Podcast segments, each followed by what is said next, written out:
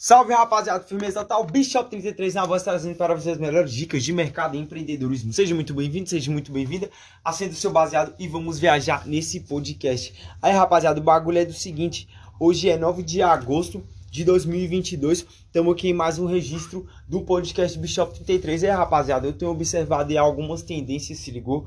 É, eu tô numa fase aí, mano, de aspiração do que pode vir, entendeu? E tô me preparando aí é, para as coisas que vão se, vamos dizer assim, se desencadear nos próximos anos. Então, nós precisamos estar estáveis, pessoal, sempre acompanhando a geopolítica global para a gente entender todos os processos e conseguirmos ter flexibilidade nesse novo lifestyle que a gente vai levar de hoje em diante.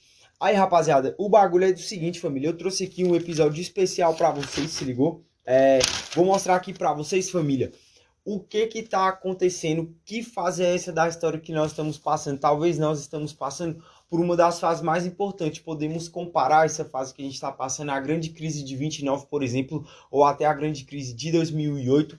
É, coisas que aconteceram para a nossa geração, ou talvez até a Guerra Fria, ou as duas grandes guerras que aconteceu. Pessoal, o bagulho é o seguinte, nós estamos vivendo em um mundo de processos de transformações. Eu venho falando isso para vocês aí é, há alguns meses, Desde quando eu comecei essa caminhada aí com o podcast, eu sempre trago essa ideia para vocês de que nós estamos em um mundo em transformação. É óbvio, é muito claro ver as transformações que está passando. Mas aí, pessoal, o bagulho é do seguinte, é não é a transformação que é indicada para nós, se ligou? Não é a transformação da propaganda que é a que parece ser a grande evolução humana contínua tanto pela questão da propaganda até pela questão da educação, do aprendizado. Na escola a gente aprende mais ou menos numa história evolutiva das coisas. Então era o homem das cavernas, depois o homem lá da Idade Média, entendeu? Depois veio ali o período ali já do século XX, os carros e tal. E agora que nós homens do futuro, digamos assim, estou colocando entre aspas, porque hoje a nossa geração, a geração Z, ela tem interação com as máquinas. Então, tudo aquilo que era de filme de ficção científica, Star Trek e não sei o que, hoje podemos é, dizer que é real. E eu também, pessoal, vou trazer aqui para vocês aqui um comentário sobre isso aí. Mas a transformação que eu quero mostrar para vocês é a transformação global, pessoal. E um bagulho muito engraçado e muito importante que está acontecendo. É, olha só, família, eu estou numa linha de raciocínio ao que diz respeito à CV19 mas eu ainda não vou soltar nada aí, porque eu preciso ter mais conclusões, preciso ter um embasamento maior. Mas o bagulho é o seguinte, família, o globalismo que nós conhecemos, ele está acabando. Já tem mais ou menos uns 40 anos. É, eu já vi uma, um estudo de uma brasileira falando sobre os controladores do mundo, que mostram como é, grupos como seitas, grupos que nós não sabemos quem são, entendeu?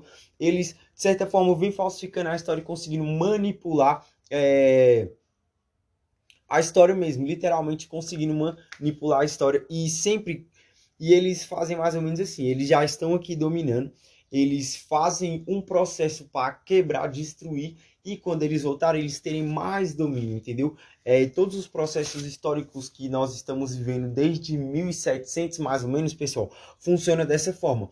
A, é, eles vêm de certa forma moldando a história fazendo com que a narrativa deles, entre aspas, seja a narrativa sólida, por isso que eu falei essa questão da escola também, porque na escola nós aprendemos a história humana, é errado cabuloso, mano, entendeu? Não, não tem ligação nenhuma a, a evolução humana, entre aspas, aí, das coisas que aconteceram no passado, das, no passado distante ou de um passado mais recente e as coisas que acontecem agora. Nada tem uma conexão, porque são períodos, pessoal. Vem impérios e cai impérios. Teve o período do Império Mongol, teve o período do Império Romano, entendeu? E o período que nós conhecemos é o, império, o período do Império Norte-Americano, tá ligado? Então, pessoal, esse globalismo que é o Império Americano, ou seja, quando eu digo Império Americano, eu digo que é um grupo que usa o aparato estatal para poder imperar, entendeu? Então, é um grupo que vai usar a supply chain, um grupo que vai usar é, a cadeia jornalística de marketing, seja lá do que for, entendeu? Para poder dominar. Hoje, pessoal, nós podemos falar dos globalistas, de globalismo, porque, mano, tá na cara. Hoje é óbvio. É, quando eu falava de globalismo lá em 2017, 2018, a galera me tirava cabuloso, velho. A galera ria muito de mim, se ligou? Mas hoje todos estamos cientes que existe de fato esses grupos aí. Então, pessoal, o globalismo que nós conhecemos, o imperialismo americano, ele está acabando, entendeu? E ao invés de ser um mundo unipolar do qual os Estados Unidos e a Europa puxavam o bonde desde é, 1300 por aí, que sempre eles foram o palco, sempre foram o centro das atenções, ao invés de ser um mundo unipolar, é, nós vamos agora para o mundo multipolar, pessoal, que é outra fase do processo histórico. Por quê? Porque tivemos um mundo bipolar, que foi quando houveram as duas potências, Estados Unidos e União Soviética. Nós tivemos logo em seguida que quando a União Soviética caiu, um mundo unipolar do qual os Estados Unidos puxavam o bonde e agora nós vamos para um mundo multipolar. Pessoal, olha só, para quem acompanha o jornal internacional, nós já estamos conseguindo identificar focos de grupos e as guerras que se perpetuaram por anos, por anos, mas de certa forma estava fria, agora voltou com força total. Olha só, é, Israel e a galera lá, os muçulmanos lá, Israel e Irã, por exemplo, Israel e Iraque, por exemplo, é, a China e a Índia, pessoal, eles estão brigando por um pedaço de terra. Também tem a Sérvia e Kosovo, que estão brigando ali por um pedaço de terra lá na Europa. Então, pessoal, já tá dando. Fora todas as guerras civis que estão acontecendo na África. Lá na África, pessoal, é, não sei se vocês acompanham as notícias da África, mas na África tá tendo revolução quase que de três em três meses, pô. Três em três meses acontece algum tipo de revolução lá na África. Aí lá funciona mais ou menos assim. Uma hora levanta uma guerrilha armada tal. Aí eles defendem que é os militares que mandam. Aí outra hora levanta outra guerrilha armada entendeu? Que não tem nada a ver com o militarismo e é sobre religião. Então eles vão pular a religião deles lá e tal. Tanto é, pessoal, que olha só o que está acontecendo. Em muitos países da África eles estão fechando as escolas por causa da questão histórica. Porque, olha só, tá rolando lá a aula e num dia você está aprendendo a história do fulano de tal. E aí, no outro dia, ele cai do poder. E aí, no dia sequente a isso, você já tem que aprender sobre o fulano de tal agora. Então isso aí tá atrapalhando o desenvolvimento da educação, fora a questão também da língua, pessoal, entendeu? Lá na África eles têm muito essa questão aí, tanto pela é, miscigenação da língua deles com o europeu, por causa da, da questão da colonização europeia, quanto pela própria língua deles lá, regional lá, então tem muita confusão também por causa da língua, muita xenofobia por causa do idioma. Os africanos eles são muito xenofóbicos em relação ao idioma, tá ligado? Então, pessoal, hoje nós estamos em um mundo multipolar. É lógico que a Rússia, a China, a Índia, talvez, eles estão no foco de ser um mundo unipolar do qual eles puxam o bonde. Mas até então, pessoal, o mundo ele está multipolar e provavelmente a geração Z vai viver aí no mundo multipolar até mais ou menos uns 50 anos de idade. Por que eu falo 50 anos de idade, pessoal? Porque vai dar mais ou menos em 2000 e 2030, 2040, se ligou que é quando nós vamos para a segunda parte do processo, pessoal, de, de, é, de, de globalismo, entendeu? E vamos para uma multipolarização de todos os aspectos. Olha só, pessoal, já tá dando para ver a singularidade que a América Latina tá tomando é, por causa de todos esses movimentos. É, muitos dos países aqui da América do Sul, eles ficaram muitos anos engajando com a questão lá soviética, com a questão comunista. Nos anos 2000, é, eles foram, de certa forma, ajudados pelo governo Lula, porque por mais que o governo Lula ajudou os caras, que eu acredito que rolou sim esse tipo de corrupção, é, eles não conseguiram manter o poder equivalente, pessoal, entendeu? Por causa das guerrilhas e do narcotráfico. Se você, se a gente for olhar os países aqui da América do Sul, é tipo 50-50, pô. Metade quem manda é o país, o estado e a outra metade é o poder paralelo que manda. E isso é em todos os países aqui da América do Sul. Portanto, pessoal, é, dos anos 90, que foi quando caiu o Muro de Berlim, para os anos 2000, as guerrilhas e os narcotraficantes, eles tomaram um poder muito ostensivo aqui na América do Sul. Então já está se configurando mais ou menos como vai ficar essa questão aí. Então a geração Z vai de fato ver um mundo multipolar. Não só essa questão, pessoal, a questão cambial também. É o que que tá rolando? A China já está alavancando o yuan, entendeu? A Rússia já está alavancando o rublo. É, o BRICS, que é lá o grupo lá do Brasil, Rússia e tal, tal, tal, eles já estão correndo para fazer a própria moeda deles. Já tem um Swift chinês aí, pessoal, que é a forma alternativa de transações entre países aí que a China lançou. Se ligou? Então, pessoal, esse mundo multipolar, além da questão é, hegemônica, vai ter também a questão econômica de uma forma diferente. É claro, família, que é, nessa ascendente que está aí dos novos países que vai puxar o bonde até então, que é o que está aparecendo para nós, eu acho que o yuan vai ficar muito forte lá no futuro, porque vários países estão comprando o yuan. O Brasil comprou um montão de yuan, pô, comprou um montão de yuan aí, é, que no caso é as cartas de crédito que, que a galera aí no mercado chama, entendeu? Que você compra lá, o, você compra os papéis do dinheiro, entendeu? É mais ou menos isso aí. Você compra os papéis do dinheiro. E o Brasil está comprando e outros países estão comprando. A Arábia Saudita comprou um monte de yuan, pessoal. Fora as transações de petróleo que tá rolando entre Rússia e China, Rússia e Índia, é, Arábia Saudita, que já mostrou interesse de entrar para o BRICS e vai fechar uma parceria com a China de distribuição de gás a China, eles foram tão espertos que, como eles, como eles ficaram neutros na guerra com a Ucrânia, eles estão conseguindo comprar é, o petróleo mais barato da Rússia e ainda estão conseguindo comprar o gás americano no mesmo preço, entendeu? Os americanos não conseguiram é, alavancar o preço para cobrar mais caro e conseguir tirar o lucro. Então, a China se deu muito bem nessa questão aí da Rússia e Ucrânia e é, polarizar o mundo novamente, ligou?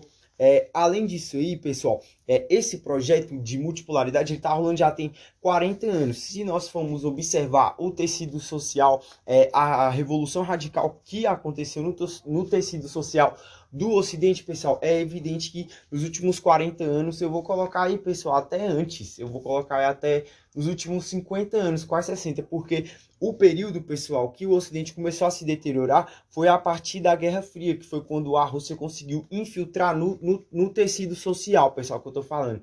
É, pessoas que desencadearam desinformação, entendeu? Desencadearam as políticas verdes, desencadearam as políticas coloridas, se ligou? É, desencadearam as revoluções que rolou aqui no Brasil em 2014, lá na Ucrânia, é, teve a Primavera Árabe nos anos 2000, é, deixa eu ver onde mais teve revolução. Enfim, teve revolução aqui na América do Sul, um monte de lugar teve revolução aí, na, ali na década 10 agora, dos anos 2000. Então, pessoal, essa guerra é uma guerra híbrida, igual eu falei para vocês lá naquele outro podcast lá. Então, é, como consiste a guerra híbrida, pessoal? Eles vão primeiro destruir a máquina econômica. A tentativa, primeiro, pessoal, é destruir a máquina econômica, mas não é tão fácil assim você destruir a máquina econômica. Então, como você não vai conseguir destruir o, a parte principal, você tem que começar, é, além de se infiltrar no tecido social, você vai ter que destruir a comunicação entre as pessoas, porque isso enfraquece a nação. E é o exemplo que a gente está vendo lá nos Estados Unidos, essa polaridade, essa multipolaridade dentro do próprio país, entendeu? Grupos, interesses, é, ideologias, entendeu? Que destrói muito a, a, a, unidade social de certa forma, se ligou? Então, família, o que que acontece? Por conta dessas infiltrações aí que a galera lá do Oriente fez aí no Ocidente nos últimos 50 anos, igual eu acredito, é, eles estão conseguindo dar essa guinada agora, no momento agora. Olha só, pessoal, eu tenho registros aqui. Cadê, cadê? Aqui, ó, os mano prevendo a parada 2014. 2014. Os manos já prevendo a parada em 2014. Pode acreditar, dezembro de 2014. Mas vamos lá, pessoal. Além da parte econômica e da questão do tecido social, tem a questão dos recursos, pessoal.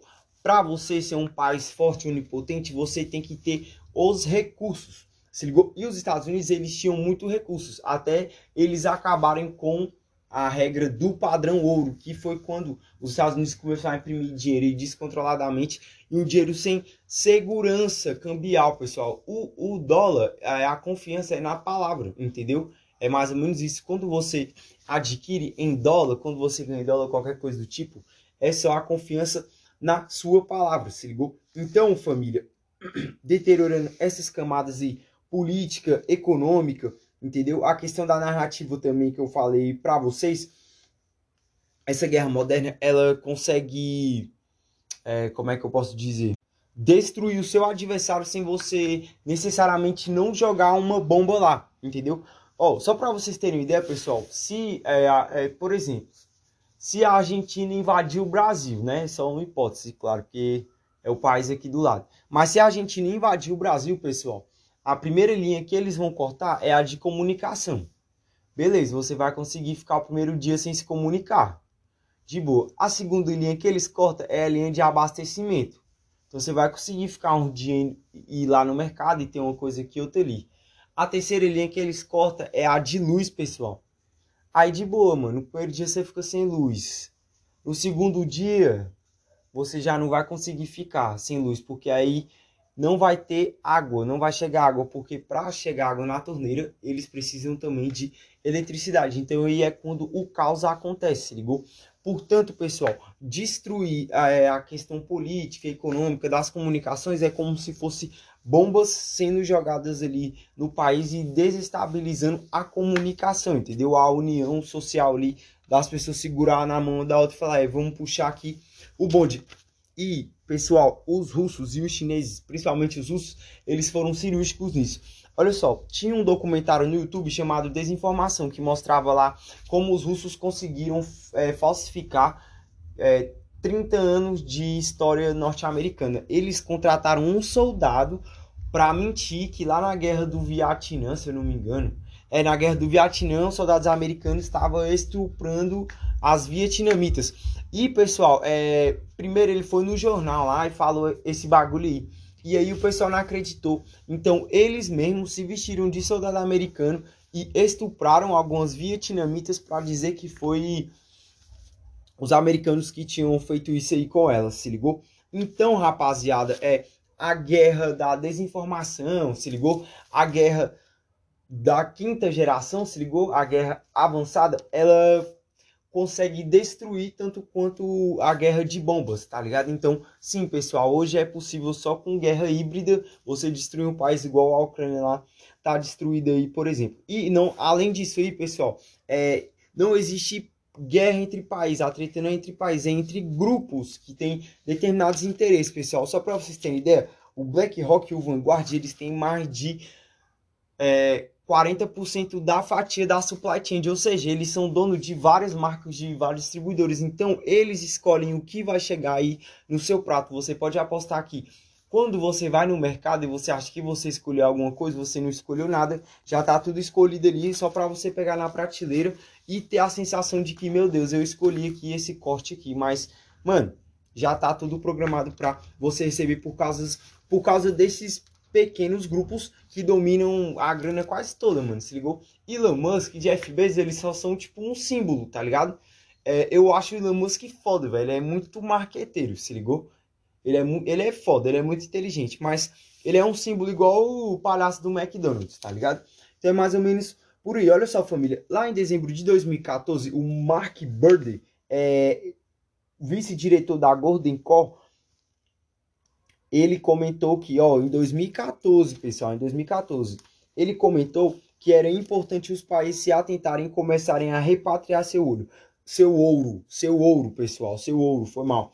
Ele é, assinalou isso aqui em 2014 e em 2016 a Alemanha, a Holanda e outros países lá do centro europeu repatriaram todo o seu ouro. Então eles tiraram todas as reservas de ouro da mão dos Estados Unidos e trouxeram para o país. Olha só, pessoal, em 2017, o Reserve Bank, que é o, o Banco Reserva Lago, que guarda o dinheiro do FMI e guarda o dinheiro do, dos cabulosos, em 2017 eles falaram que um país que tem suas reservas de ouro será o próximo termômetro dos bancos do futuro. Então, pessoal, ouro, ouro, entendeu? Igual já falei em outros podcasts.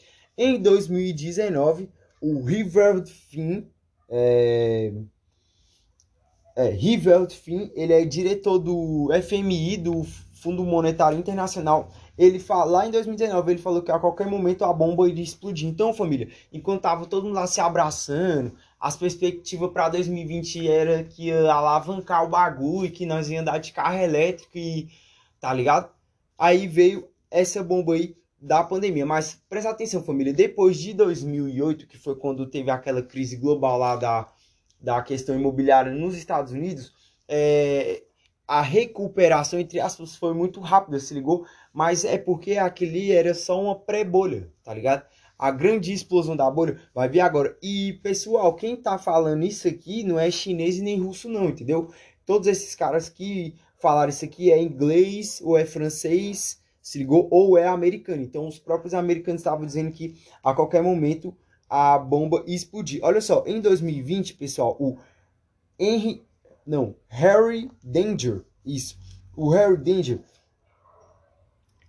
Ele disse que é, para bagaceira acontecer, só estava esperando um catalisador. Ele falou isso, pessoal, numa entrevista ao vivo no The Economist. Ele falou que lá em 2020, pessoal, antes da pandemia chegar aqui no Ocidente, no começo de 2020, ele falou bem assim que só estava esperando algum catalisador para a grande crise vir. E pessoal, o catalisador veio, pessoal, aí a pandemia aí, ó, da CV19 foi o grande catalisador, entendeu? Quando veio a pandemia, quebrou a supply chain, entendeu? É, não só isso aí, pessoal, vários países já deram calote no FMI, vários países já deram, já deram calote entre eles mesmos. Então, era óbvio, pessoal, era óbvio que o bagulho ia ficar louco. Olha só, é, os ingleses, eles avisaram, ó, oh, se liga, um, ó, cadê? Um enunciado do Citibank, pessoal, enunciado do Citibank em 2020, falou que é, nos próximos anos os países lá, lá no caso da Europa, eles deveriam, né, dando uma sugestão, eles deveriam repatriar todo o seu ouro e esperar pelo pior. Eles lançaram isso aqui, tem na internet, família. Só é você ir lá que tem na internet, se ligou? Porque, olha só, a dívida dos Estados Unidos naquela época já estava em 26 bilhões de dólares, entendeu? Sendo que o PIB deles lá, isso por volta de 2013, 2014, estava gerando aí nos 21 bilhões, entendeu? Então a dívida dele já em 2014 já era maior que o PIB. Hoje a dívida dos Estados Unidos está em 31,6 bilhões e ele gera um PIB de 26 bilhões, fora as dívidas públicas, fora as dívidas de títulos, pessoal. Os Estados Unidos é o país que mais deve títulos. Então só nessa dívida de títulos é uns 6 bilhões, brincando, parceiro, com 6 bilhões, brincando. Então, aconte... vendo isso aqui, os países começaram a repatriar o seu ouro. Então, automaticamente acontece o processo de desdolarização. Pessoal, o processo de desdolarização é quando os países repatriam seu ouro ou param de comprar títulos dos americanos, entendeu? Os títulos, igual eu falei, é como se você comprasse o dólar. Quando você compra dólar no mercado financeiro, você compra os títulos, você não compra o dólar literalmente, entendeu? você compra os títulos. Então, é, começou a rolar o processo de desdolarização. Olha só, família, só para vocês terem ideia, tem um gráfico aqui que mostra o processo de dolarização é, lá nos Estados Unidos no, na, no século passado. Entre 1905 e 1960, pessoal, o processo de dolarização bateu recordes atrás de recordes, levando assim o dólar ao padrão ouro master, entendeu? Todo mundo estava mandando seu ouro para os Estados Unidos e é, dolarizando a sua reserva de dinheiro. Quando chegou em 1970, que foi quando terminou ali a corrida espacial, entendeu? É, os países começaram um, um pequeno processo já de desdolarização ali na década de 70. Quando chegou nos anos 2000, que é quando eu falei que 2014, esse processo acelerou, pessoal, oito vezes mais do que o previsto ir por todos os grandes bancos americanos e até pelos profetas de Wall Street, quando chegou ali nos anos 2000. Então, pessoal, quando teve lá o crash do setor imobiliário, vários países já se ligaram no que estava por vir, pessoal. E além disso, e olha só o que, que acontece, família. Quando chegou em 2001, os Estados Unidos imprimiu a guerra contra o terror. Então, olha só, só a guerra do Afeganistão, só a guerra ali no Oriente Médio, os Estados Unidos gastou um trilhão, pessoal. Então, entre 2001 e 2019, que foi quando o Trump falou que ia trazer os caras de volta, os Estados Unidos gastou um trilhão para nada, pessoal, para nada, entendeu? E é, enquanto rolava esse processo de desdolarização, eu vou trazer um gráfico para vocês mostrando a inflação. Então, presta atenção. Enquanto, família, os Estados Unidos estavam sofrendo por um processo de desdolarização, eles imprimiram mais dólar, principalmente depois da pandemia. Mas eu vou mostrar para vocês. Vamos lá. Olha só, pessoal, a inflação dos Estados Unidos até 1965 eram baixas históricas, entendeu? Eram baixas históricas. Quando chegou na década de 80, pessoal, o que, que aconteceu? A inflação subiu, no mesmo tempo em que alguns países já começaram a desdolarizar suas reservas. Olha só que loucura. Então, os Estados Unidos começou a devolver o ouro, digamos assim, e continuar imprimindo dólar, entendeu? Então, o dólar nesses últimos da década de 80 para cá, ele resistiu muito mais pela credibilidade, se ligou, do que pela, pela a força de mercado mesmo que ele poderia ter. Então, beleza, pessoal, olha só, a inflação até a década de 60 estava de boa, chegou na década de 80, a inflação disparou nos Estados Unidos, tanto é que os números que a gente está vendo hoje, desde aquela época não batia esse recorde. Então, os anos 80 foi um ano de muita inflação para os Estados Unidos. Quando chegou em 2008, o bagulho ficou ainda mais louco, pessoal. E teve a questão da guerra o terror, beleza. Os Estados Unidos, por mais que tivesse é, acontecendo já esses problemas com o dinheiro deles, eles continuaram imprimindo dinheiro por causa da credibilidade no mercado. A credibilidade na praça conta muito. E os Estados Unidos, eles têm muita credibilidade, entendeu? Então, pessoal, olha só a lombra que aconteceu. Quando estourou a pandemia, que os Estados Unidos veio com auxílio, eles, ó, oh, repentinamente, de 2020 para 2021, os Estados Unidos ele quadriplicou a sua produção de dinheiro. Então, eles produziram dinheiro fantasma, pessoal. Igual eu expliquei para vocês lá no episódio que você vai pagar pelo auxílio, os Estados Unidos fez a mesma coisa. Eles imprimiram dinheiro sem agregar valor. Olha só, família, para você imprimir dinheiro lá no Banco Central, algum produto tem que existir, entendeu? Alguma coisa tem que existir para você pegar esse dinheiro e usar ele, entendeu, mano? Então, tipo assim, se lá na indústria, ó, só um exemplo, se lá na indústria é, a ideia era fazer 100 cadeiras, entendeu? E aí, só tem 99 cadeiras e o dinheiro que foi impresso lá no Banco Central é 100 notas lá de 100 reais, entendeu? Então, é, uma dessas notas ela não vale, entendeu? Mas ela vai estar tá circulando no mercado e as pessoas não vão saber. Esse dinheiro do auxílio, pessoal, muito, uma parte significativa desse dinheiro aí é um dinheiro fantasma, pô, ele não existe, entendeu? Você foi lá no mercado, comprou gastou mais, é um dinheiro que não existia e do nada os caras teve que, tipo, fazer um milagre, digamos assim, entendeu?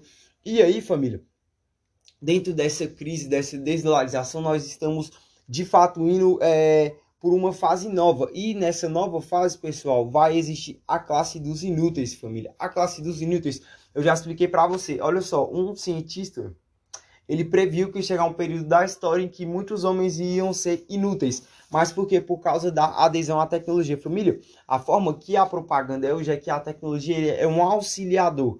Mas no futuro ela vai te substituir. É necessário? Não, pô, não. Entendeu? Não precisa, família, ter um robô lá que reboca a parede. Dá para o ser humano ir lá e continuar rebocando a parede, entendeu? Acelerar processos de construção, entendeu? De atendimento, disso, daquilo não é necessário, família. Então, eles colocam essa ascensão da tecnologia como necessária para uma vida Mac Pro que não sei o que mais. Olha só, pessoal, é, depois da pandemia, eles aceleraram muitos processos lá, tipo, na hora, essas coisas aí de crédito social, coisas aí mais do, do governo, do estado, muito aplicativo e tal. Família, não é necessário, entendeu? Parece loucura, mano, que eu tô falando. Mas não é necessário, se ligou? agora parece necessário, mas é porque você está fazendo e você agora acredita que é, mas não é necessário. E esses alguns processos que agilizam não são necessários, porque o tempo é basicamente o mesmo. Por mais que nós tenhamos a sensação de que o tempo está passando mais rápido, o tempo é basicamente o mesmo. E não só isso, tem a questão da empregabilidade. Se você coloca lá uma inteligência artificial para atender, é, sei lá, na sua lanchonete, você já desempregou e uma pessoa, duas, se pá. Se ligou? Então, família, é, a ascensão da tecnologia, se ligou? É vinculada à propaganda, aquela, aquele bagulho que eu falei para vocês do marketing 5.0, que vai ser o novo marketing, entendeu? Tá trazendo a ascensão da tecnologia como essencial, entre aspas, se ligou? Substituindo o trabalho humano em muitas fases, família, em muitas fases. É, e não só isso aí, é, tem a questão da propaganda, tanto a propaganda verde entendeu? Quanto à propaganda das marcas, igual eu falo para vocês, família. A propaganda hoje, agora, 2022, ainda é aquela propaganda. Cuide-se.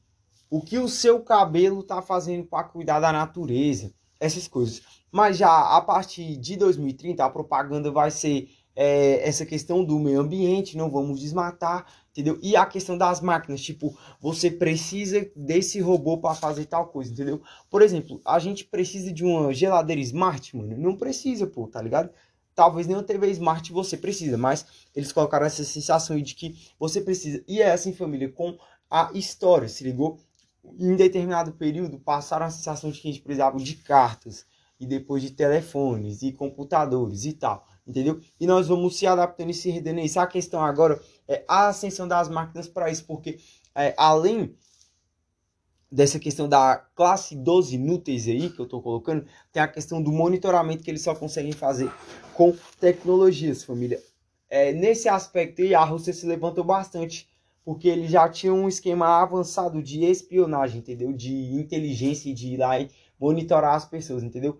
tendo, é, digamos assim, essa vantagem da ascensão é, da classe dos inúteis e da ascensão da tecnologia destruindo o Ocidente, a Rússia, a China, esse país, eles vão ficar muito à frente, porque eles vão ser o, o próximo projeto do processo que vai rolar. Se ligou? Hoje é os Estados Unidos, então qual é o projeto? Ah, é liberdade, é isso e aquilo. E os países é, que vão puxar o bonde, a gente sabe muito bem que não é assim que a banda toca, tá ligado, pessoal? Então, estamos na parte mais revolucionária de todo esse processo aí. E no próximo episódio família, eu vou trazer para vocês aí o desembolar da história e onde mais ou menos eu acredito que podemos chegar com essa caminhada aí da nova ordem mundial. É nós família, tamo junto. Aguardem a parte 2 do podcast Bishop 33.